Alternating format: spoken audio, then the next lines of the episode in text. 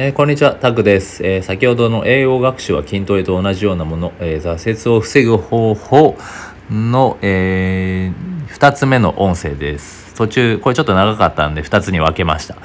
で、途中、最初はあの、え僕は英語と筋トレの共通点を、えお話ししたんですけど、2つ目がですね、次はここからは英語も筋トレも同じく、まあ、継続が鍵、え挫折を防ぐ方法ということをお話ししていきます。はい。で、まあ少しですね、ここからまあ挫折を防ぐ方法に触れていこうと思います。はい、一つ目、まあ、まずはですね、how、英語の how ですね。ではなく why ということです。why。まずは how ではなく why と。えー、まあ皆さん、こう物事を始めるときにまず何を考えますかね。えー、ちょっと考えてもらえればと思うんですけど、えー、挫折をできる限り防ぐには、初めに何を考えるかが、え、結構というかかなり重要だと、重要です。はい。で、挫折を防ぐための方法ということで、How ではなく Why を優先すると。で、具体的に言うと、どうしたらまあね、How というのはどうしたらなどう、どうしたらっていうことですよね。どのように。どうしたら効率いいんだろうとか、どんな方法が効果的なんだろうとか、どうやったら成果が出るんだろうと。まあ、これはもうね、すごい大事なんですけど、もっと大切なのは、Why ですね。なぜそれをやるのか。なぜそれを身につけたいのかっていう、このどうしたらという How の前になぜですよなぜ Why に対する答えをより明確に、えー、具体的にすることが、えー、すごく大切です。で英語学習にこれは限らず、えー、何か始める時に方法を探す前になぜ英語を、え、身につけたいのか、え、自分をそういった質問を自分にぶつけてみてください。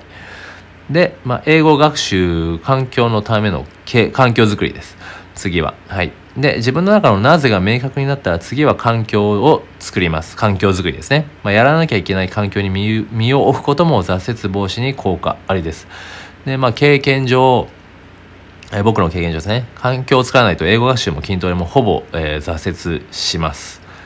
はい。で、ちなみに、まあ実際英語学習はね、8割ぐらいは挫折すると言われてるんですけど、まあ僕も何回か挫折しかけましたけど、まあ環境があったんで続けられたかなと。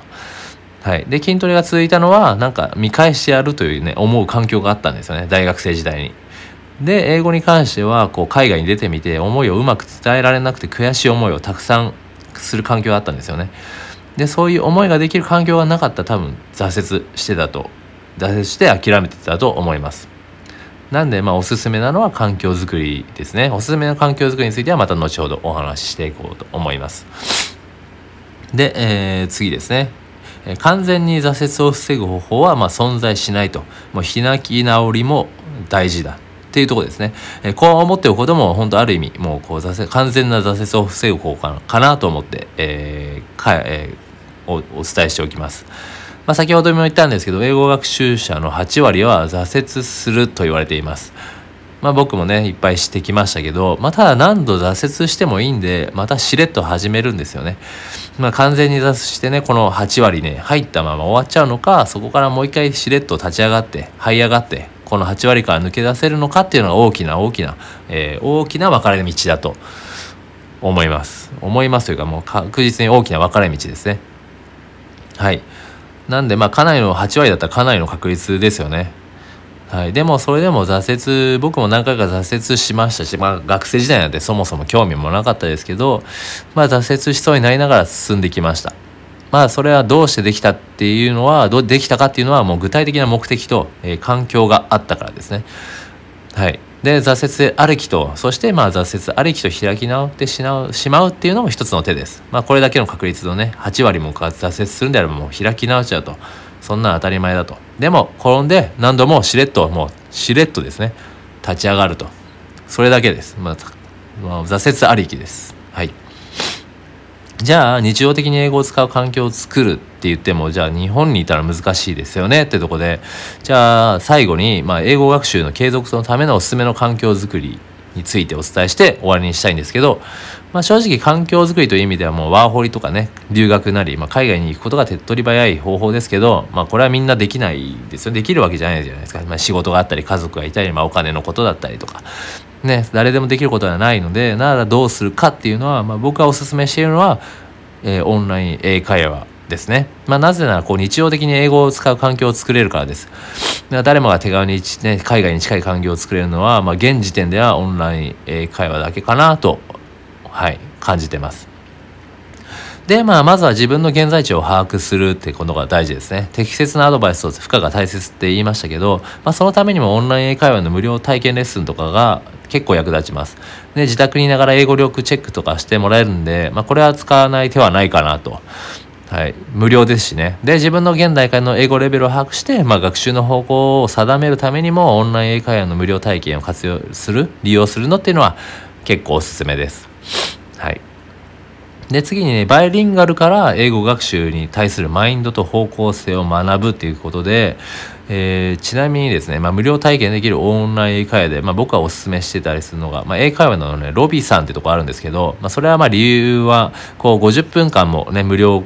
レッスンがあってその中でバイリンガル講師の方と体験レッスンして、まあ、英語学習の相談もできたりさらにこう英語学習に対するね、え、マインドセット、え、考え方を学ぶことができます。まあ、詳しくはまた後でここのブログですねブログ記事を元に今話してるんですけど、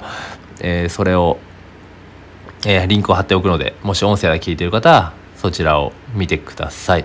はい、なんかちょっと宣伝っぽくなってしまいましたけど、まあ、相談するだけでもとても価値があると思うんでぜひ参考までにしてもらえば、まあ、その他だとまあレレアジョブとか有名ですよねレアジョブ英会話とか、まあ、その辺も日本人カウンセラーとのカウンセリングが可能なので無料でできるんで、えー、おすすめです。